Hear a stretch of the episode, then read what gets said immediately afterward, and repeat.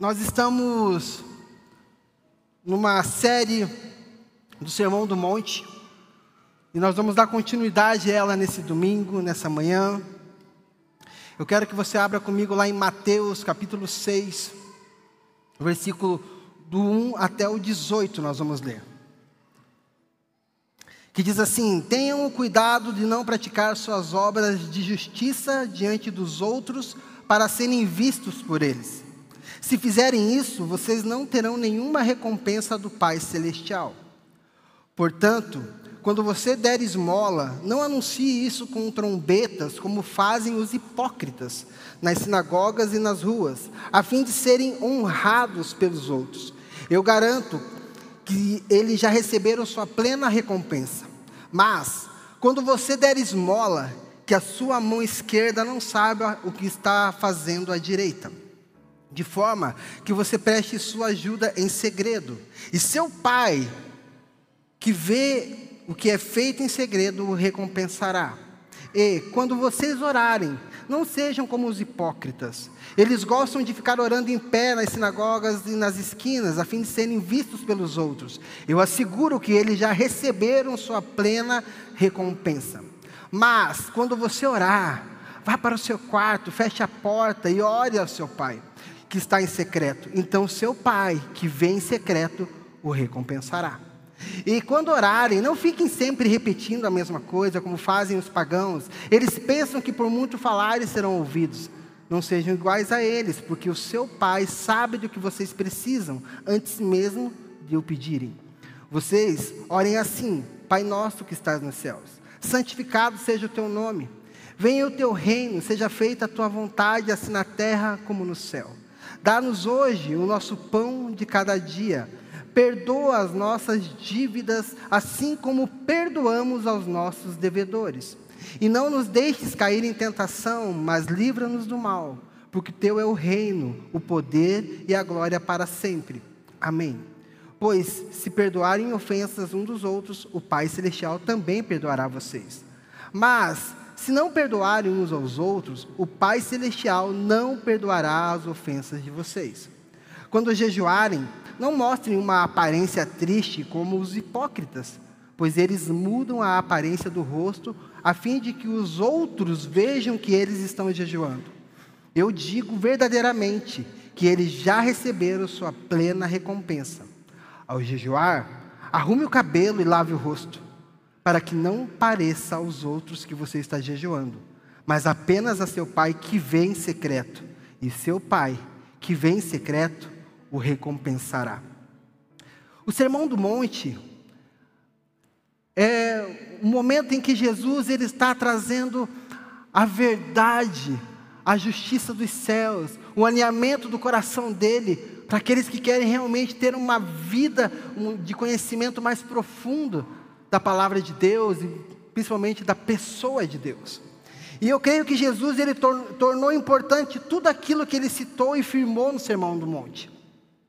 Ele demonstrou através das suas palavras as direções, as práticas, as atitudes de alguém que o segue, de alguém que o reconhece como Senhor da sua vida. Deixou como diretriz deixou como princípio, deixou como decreto, para que pudéssemos sim nos assemelharmos a Ele. Queridos, essas palavras elas não são apenas um conjunto de regras, mas é, é um chamado à autenticidade em nossa devoção e em nossos relacionamentos.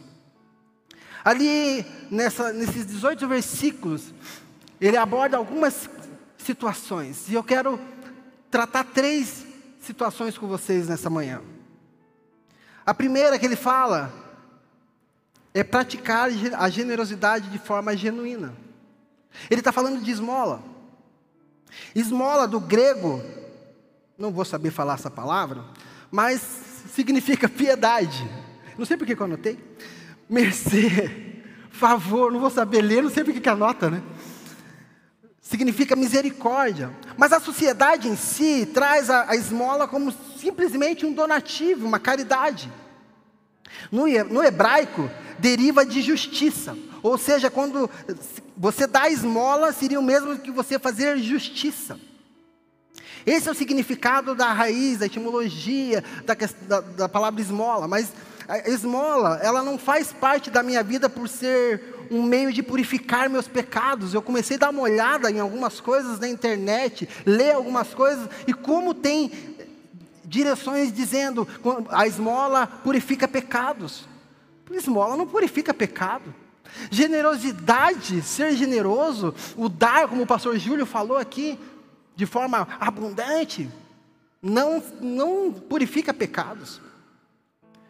Não, muitos se colocam nesse lugar de dar esmola para se mostrar o bom samaritano, para se tornar esse bom samaritano, mas na verdade, eu prefiro trocar a palavra esmola por generosidade, eu vou ficar nessa linha da generosidade, porque não, a generosidade, ao meu ver, ela sai desse contexto de somente, de simplesmente ajudar o necessitado. Ela vai além é, é, ela é, é, mais que isso, ela me dá uma, uma, um entendimento que ela me dá um contexto do ato de abençoar alguém, do ato de mudar a realidade de alguém ou de, algum, de um lugar. A generosidade, ela realmente, ela me leva a ser o meio, a, a, a ser, leva a ser o meio pelo qual o, Deus, o próprio Deus responde. Esses dias vendo um vídeo de uma. Um, tem aquelas pessoas que abençoam e ajudam outras e tal. E tinha uma mulher, ela disse que ela estava orando, porque ela precisava de 490 reais para pagar o seu aluguel. E ela, estava, e ela saiu então naquele dia para vender uns docinhos na rua, umas coisas na rua, para tentar levantar esse dinheiro, porque senão ela seria despejada. Então chega um rapaz e, e fala, conversa com ela, e compra um docinho dela, ouve a história dela ela, e fala assim para ela: Eu vou ali, eu já volto aqui. Você, me espera? E aí então aquela mulher fica esperando, ele vai, ele demora um pouco. Quando ele volta, ele fala assim: Olha, aqui está, eu quero te dar o dinheiro do teu aluguel. Sabe o que foi legal nesse vídeo? Que ela simplesmente ela não falou assim, obrigado porque você me deu. Ela falou, obrigado, Deus. Porque Deus é quem faz. Deus é quem responde. E a generosidade, ela me leva para esse lugar onde eu posso ver que, que a, a, a, o objetivo dela, ela vai ser alcançado de uma maneira mais rápida, talvez, ou talvez de uma maneira mais profunda. A generosidade pode ser um investimento no reino de Deus, seja através de pessoas, ou seja através da própria igreja. Eu entendo também que dar a esmola, simplesmente por dar, muitas vezes nós estamos investindo em algo que nós não gostaríamos de investir. A exemplo é dar esmola a um drogado. Ele vai pegar aquele dinheiro que você está entregando para ele para investir no vício dele. E você não gostaria de investir no vício dele. Você gostaria de investir numa restauração na vida dele. Eu não estou aqui dizendo que é pecado dar esmola, não estou aqui dizendo que você não pode fazer dessa forma, mas eu estou dizendo assim, puxa, amplie a tua visão nesse sentido. Amplie a, a, a definição de generosidade no seu coração. Quantas vezes nós vemos pessoas né, é, usando crianças nos sinaleiros para pedir esmola? E às vezes se fica assim, você olha na criança e fala, puxa, mas você vê a mãe, às vezes você vê e fala, puxa, será que não está só usando a criança para pegar esse dinheiro e fazer alguma coisa diferente daquilo que ela está pedindo ali? E você fica na dúvida, mas muitas vezes você até entrega, porque você olha para a criança. Será que aquela criança realmente vai, ah, ah, vai receber dessa, de, dessa generosidade, dessa oferta, dessa esmola, algo que vai suprir a necessidade dela? Nós precisamos entender que a generosidade é de suma importância. Deus, Jesus ele dá muita importância ao dar, ao abençoar. Mas eu penso que nós podemos olhar para lugares onde realmente as necessidades são supridas, realidades onde realidades são mudadas. Nós acabamos de ouvir que teremos o nosso mercado solidário, que acontece porque a igreja generosa entrega os alimentos aqui no quilo do amor. E então nós conseguimos ali é, também fazer movimentos dentro dos GCs, né, dos nossos grupos de crescimento, que levantam esses alimentos, para fazer ali como se fosse um mercado. Então essas pessoas vêm aqui, elas não simplesmente recebem um alimento, um assistencialismo, né, que vai dar o alimento e eles vão embora. Não, eles vêm, eles participam de palestras, eles participam de várias situações que os ajudam, que os direcionam, e eles têm a, a, a recebem ali os vouchers, eu não sei exatamente, e eles podem escolher o que eles vão levar. Eles têm um limite para isso, mas eles escolhem o que é a necessidade deles. A gente dá dignidade para eles.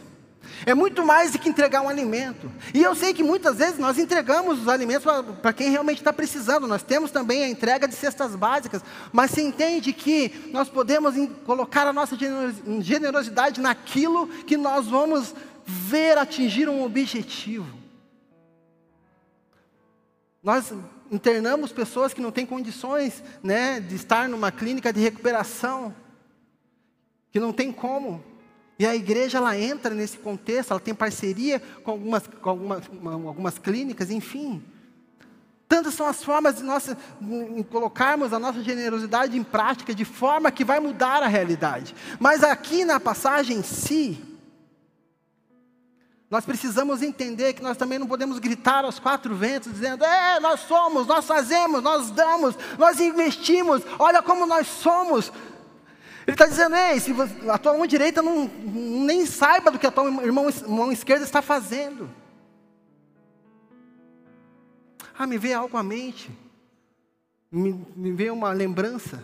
Sabe que muitas vezes, até aqui na igreja, no nosso, né, na nossa ação social, Alguns anos atrás, nós entregamos no final do ano, um, era, uma, era uma cesta de Natal diferente, com, era um saco vermelho com muito alimento bom, que nós arrecadávamos na igreja, ia carne, né, ia frango, né, conseguimos algumas vezes até peru. E numa dessas, fui eu e minha esposa ajudar a entregar. E uma, um dos sacos eu vi que estava menor, e eu fui olhar e falei, mas está tudo pela metade. O que, que aconteceu aqui, gente? Fui, chamei a líder na época, falei, o que está acontecendo aqui? Está tudo pela metade, o que está acontecendo? Falou, não, pastor, tem um senhorzinho aqui, que se a gente dá, entrega a cesta básica inteira para ele, ele vai vender, vai usar droga. Mas, coitado, ele, a gente, nós precisamos ajudá-lo, então o que, que nós fizemos como estratégia? Nós partimos no meio tudo. Ele não consegue vender nada, então ele tem que comer. Tem um propósito. A minha generosidade tem que ter um propósito, não é simplesmente uma entrega. Mas a, a, a, questão de ter um propósito, eu não preciso ficar gritando aos quatro ventos. Ei, eu sou, como ali aqueles homens faziam na sinagoga. Nós precisamos entender que a forma de sermos generosos no reino de Deus, ela sempre alcança um propósito. Por isso nós sempre é, é, trabalhamos isso aqui. Eu conversava com uma pessoa essa semana e ela falou, e nós conversando, ele falou assim: fui evangelizar uma pessoa, pastor. E a pessoa falou assim: ah, você. Eu falei, sou lá da vida plena. E ele falou, ah, daquela igreja rica. E ele falou, sim, aquela igreja rica. Só tem rico lá. Depois é, eu entrei lá, eu era pobre, agora eu sou rico. E aquele, a pessoa que ficou olhando para ele e falou, e eu quero te convidar para ir lá. Mudou a minha vida pode mudar a sua. Talvez o, caminho está sendo pelo. Não, vou lá para ser rico então, mas vem aqui, Deus pega, e amém. É isso que nós queremos. Nós precisamos entender que a nossa generosidade sempre vai gerar o que vem da parte de Deus. Mas ele diz que tem que ser, quando você fizer, faça esse segredo. Faça em secreto, que o Pai em secreto o recompensará. Mas nós não fazemos pela recompensa, mas o Pai em secreto, quando nós fazemos em secreto, o recompensará. Sabe o que é legal? Uma vez eu estava aqui num sábado com uns homens fazendo uma, um voluntariado e era o dia do mercado solidário. Chegou uma pessoa com fardos, se não me engano, era de farinha de trigo, porque faltou no mercado solidário. E ele foi lá, ele sentiu, ele comprou o fardo da quantidade que precisava e trouxe aqui no, naquele, naquele sábado e supriu a necessidade daquela, daquele, daquele mercado solidário. Sabe o que é o mais legal? Eu só sei quem entregou porque eu estava aqui.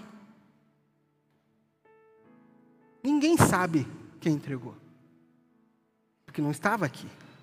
Porque entregou em segredo, entregou de coração, entregou para ser realmente algo que valorize, seja valorizado, que Deus seja valorizado através disso. Porque as pessoas vêm e falam assim: Deus é muito bom, mas Deus usou, usa a mim, usa a você de uma forma que pode ser um meio pelo qual Ele vai ser glorificado. E é isso que a nossa generosidade faz.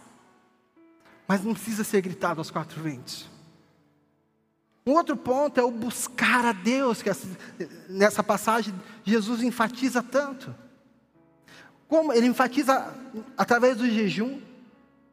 Não se pode, eh, não pode ser equiparado a um tempo de sofrimento, porque quando, quem gosta de jejum aí? Ninguém levanta a mão, tá vendo? Eu também levantei, mas não, eu também não gosto, gente. Mas ele tem que fazer.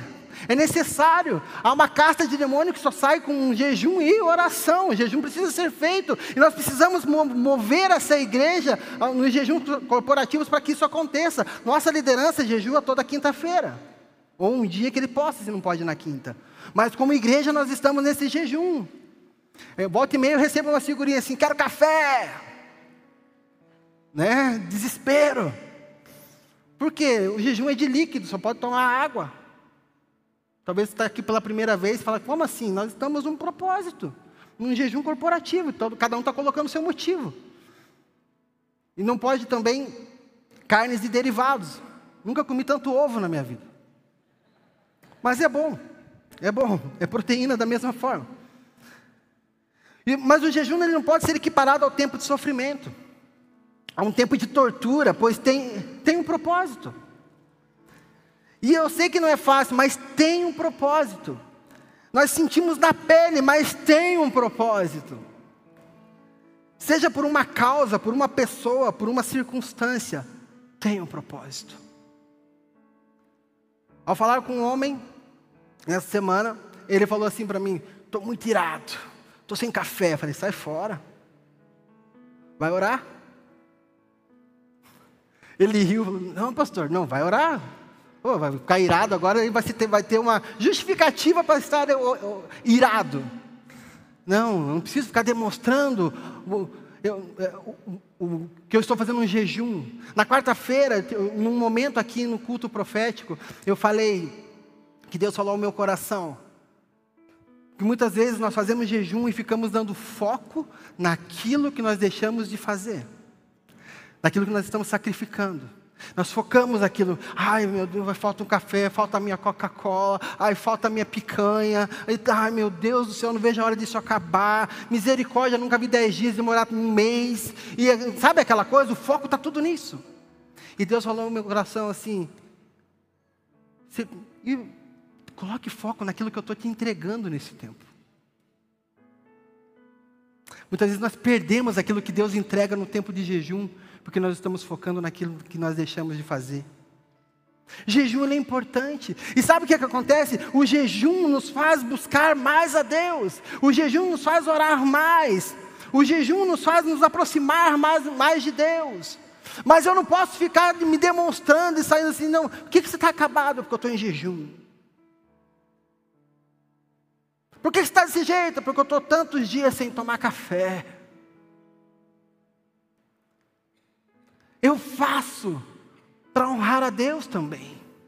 Porque eu, porque eu faço? Porque sei que Ele que vai fazer através daquilo que eu estou colocando diante dEle. É Ele que vai ser honrado. Deus fez, mas eu sacrifiquei algo diante dEle.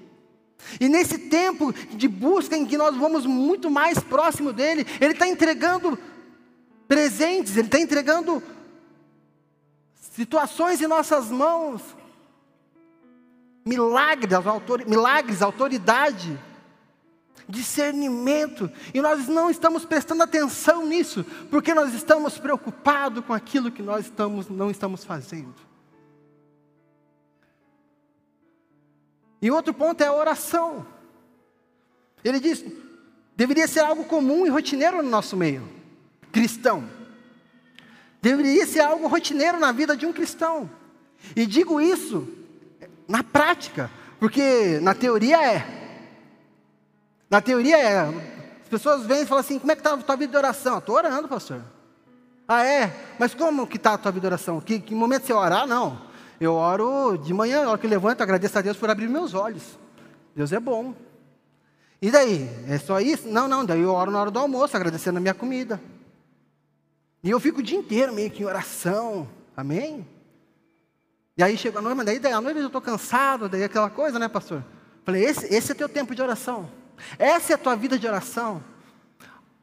O que Jesus está dizendo assim, ei, quando você for entrar para orar, orar, entre no seu quarto e em secreto, busque ao Senhor. Nós precisamos criar uma rotina de oração em nossas vidas. Mas também não precisamos ser, como ali a palavra diz, aqueles que. Porque tudo é, tem que aparecer, porque estamos preocupados com o que os outros vão falar. Sabe, o sermão do monte, ele está muito. Ele, ele, ele confronta muita gente dizendo: muitas vezes você está preocupado com o que as pessoas pensam de você, muitas vezes você está preocupado com como as pessoas veem você, e você quer demonstrar que você é o homem de oração. Então você tem que estar constante à, à frente das pessoas, orando para que elas tenham certeza que isso está acontecendo. Você precisa demonstrar que está jejuando, para que tenham certeza que você é um homem que está jejuando.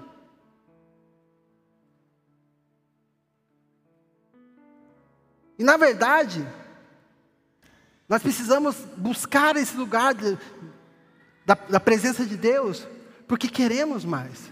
Hoje foi cantado aqui: quanto mais te busco, mais te quero. E nós cantamos isso a todos os pulmões. Mas o quanto nós buscamos ao Senhor verdadeiramente lá no secreto, lá no seu quarto. Quando eu estava preparando essa palavra, eu lembrei de uma situação no início da minha conversão era um sábado à tarde, eu, entrei no quarto e fui orar. E eu sou meio, né, ah, às vezes o lado sanguíneo se sobrepõe um pouco, e eu oro, comecei a orar alto, e comecei a orar alto, e comecei a ter uma experiência com Deus no quarto, e nós morávamos numa, a parte da nossa casa era de madeira, e eu, era na tarde, chegou meu cunhado em casa, que não é cristão, e eu estava lá, ai, em nome de Jesus, gritando tudo que eu podia gritar dentro daquele quarto. Eu estava tendo a minha experiência com Deus. E aí eu lembro que André me perguntou assim: o Gilson chegou aqui. Né? Perguntou: o que está acontecendo aí? Está tá pegando aí? Está precisando de, algum, de alguma coisa? Não, ele está orando.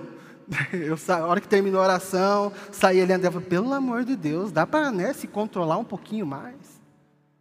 Mas eu estava no meu quarto secreto. Então eu falei para Deus: Deus, você está me lembrando isso? Mas eu estava lá no meu quarto, eu fechei a porta.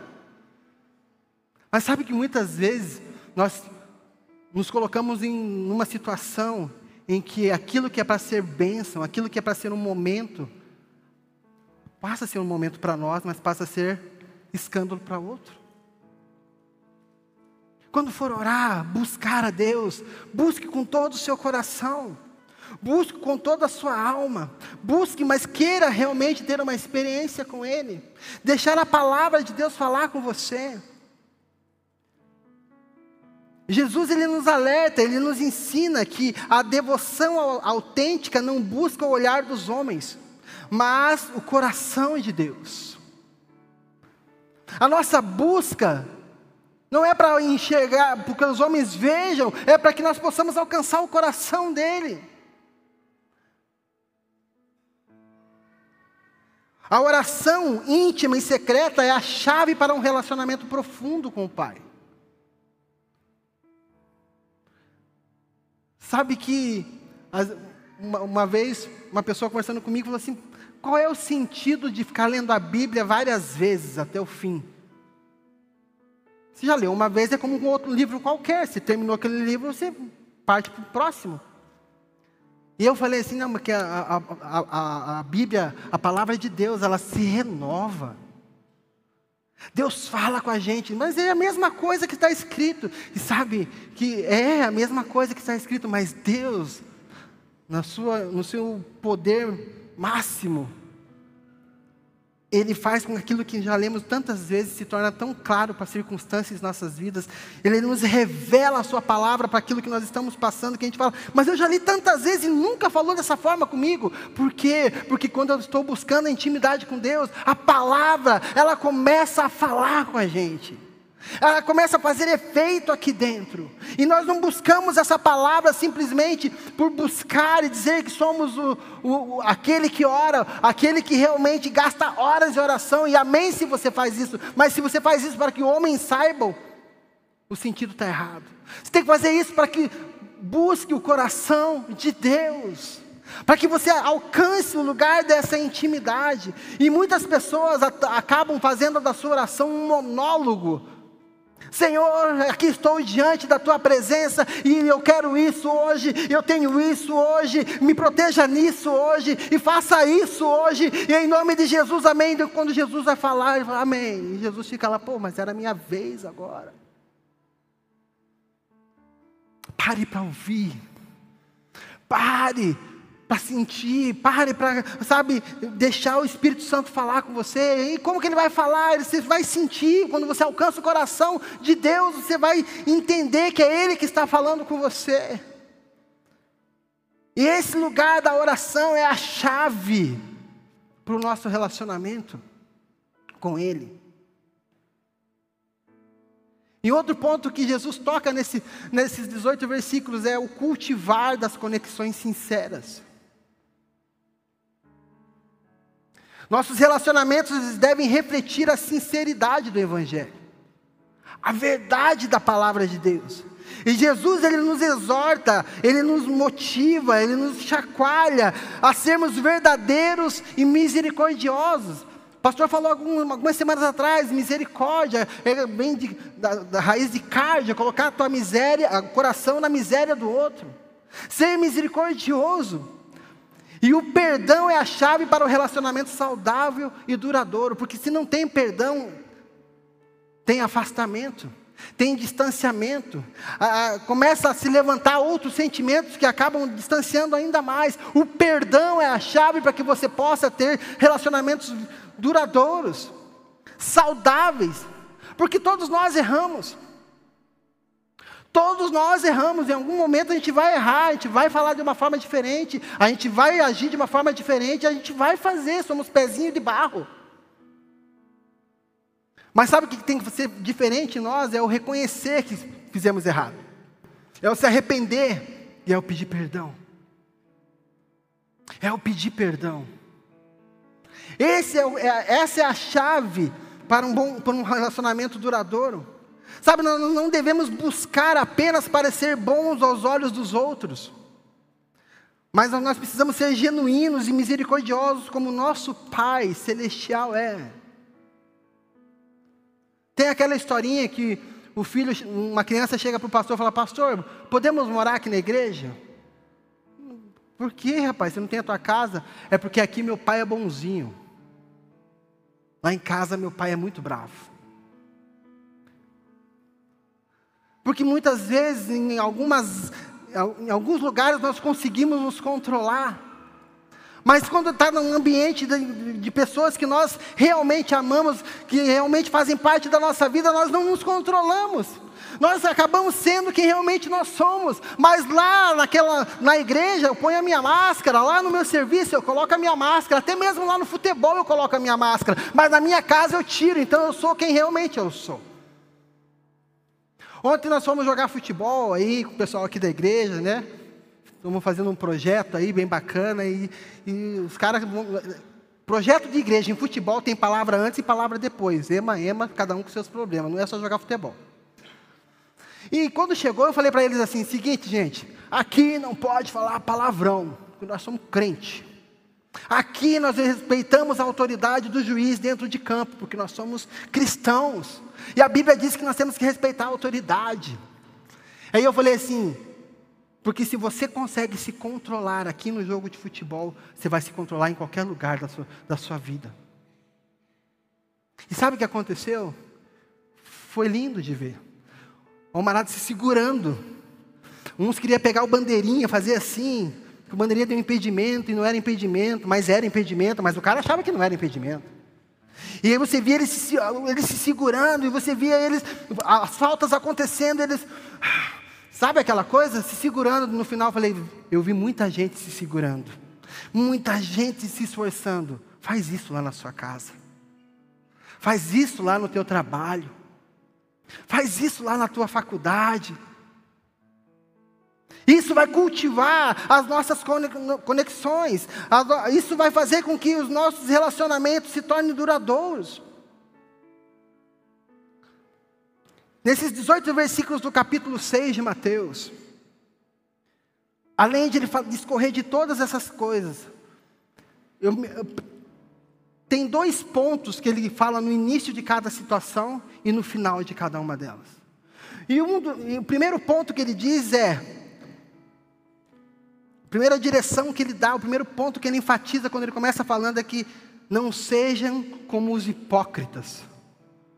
Você pode, se você voltar nos versículos lá, ele diz lá no versículo 2: portanto, quando você der esmola, não anunciem trombetas como fazem os, os hipócritas. Lá no capítulo 5 também, e quando vocês orarem, não seja como os hipócritas. E lá no capítulo, é, no versículo 16, quando jejuarem, não mostrem uma aparência triste como os hipócritas. E sabe que isso saltou aos meus olhos no sentido de: puxa vida, muitas vezes nós agimos como os hipócritas. E sabe o que significa hipocrisia? Hipocrisia significa fingimento, falsidade, fingir sentimentos, crenças, virtudes que na realidade não possui. Hipocrisia deriva do latim e do grego e significava a representação no teatro dos atores que usavam máscaras de acordo com o papel que representavam em uma peça. Jesus está dizendo assim: Ei, sejam autênticos, sejam verdadeiros, sejam quem realmente vocês são, busquem esse lugar da verdade em suas vidas. Façam de coração inteiro, coloquem ah, os seus corações na miséria de quem precisa, sejam misericordiosos, parem de usar máscaras, parem de ser quem vocês não são, nos lugares para que as pessoas possam reconhecer que, que você é daquela forma, busque ser daquela forma em todos os lugares, busque ser quem o Senhor planejou para que você fosse. Há um plano de Deus para mim e para você, para que nós possamos seguir e ser quem Ele definiu que nós fôssemos. Mas Ele nos deu a questão do, de escolha, o direito de escolha, e nós muitas vezes temos escolhido errado. E talvez você possa até se encaixar, porque é muito fácil você encaixar as pessoas numa palavra como essa. Dizer, ah, fulano de tal é desse jeito. Fulano de tal faz de bem desse jeito. Hum, essa palavra eu sei para quem que é. Avalie você. Olhe para você. Sejam generosos, orem, jejuem, mas em secreto. E cada vez que ele termina, então, ele fala: não seja como os hipócritas, e ele dá uma direção e ele fala: façam em secreto, porque o Pai que está em secreto te recompensará. Façam em segredo, porque o Pai em segredo te recompensará. Ele termina com essas duas situações. Não seja como os hipócritas e façam em segredo, façam no secreto. Podemos ver Jesus frisando essas duas circunstâncias, essas duas direções, para que nós não venhamos ser e nem se mostrar ser quem não somos. Faça, mas faça no secreto. Que fique entre você e Deus e ninguém mais. Tem coisa que é só entre você e Deus. Porque tudo se trata dele. Se você está sendo generoso abençoando alguém, é porque Deus está sendo generoso com você primeiro. Se você está orando por alguém, intercedendo por alguém, mas Deus já levou alguém a orar por você primeiro.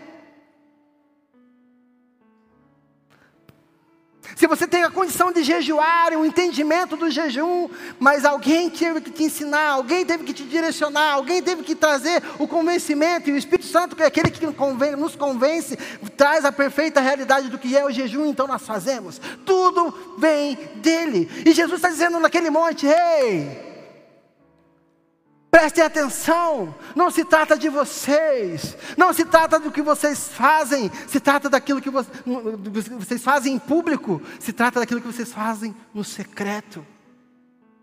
Porque aquilo que você faz em público, mas você não é a mesma coisa em casa, é hipocrisia. É hipocrisia. E é incrível que muitas vezes você pensa assim: não, mas eu não sou hipócrita, mas nós agimos como? Nós fazemos como? Nós temos muitas vezes a hipocrisia querendo se mostrar em nossas vidas. Certa vez a Andréia falou assim: puxa, que legal, né? Você é tão é, paciente em atender os homens lá, atender as pessoas lá na igreja, mas você tem, às vezes você vem com duas, três pedras na, na mão para falar com teu filho. Falei, cara, que não. Não, não é bem assim, é diferente. E o Espírito Santo falando assim: toma, é isso aí mesmo.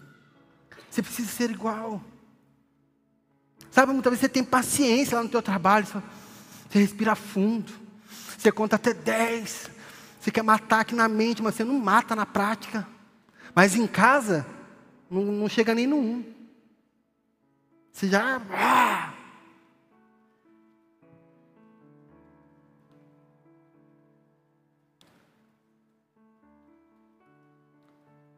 Reflita sobre isso.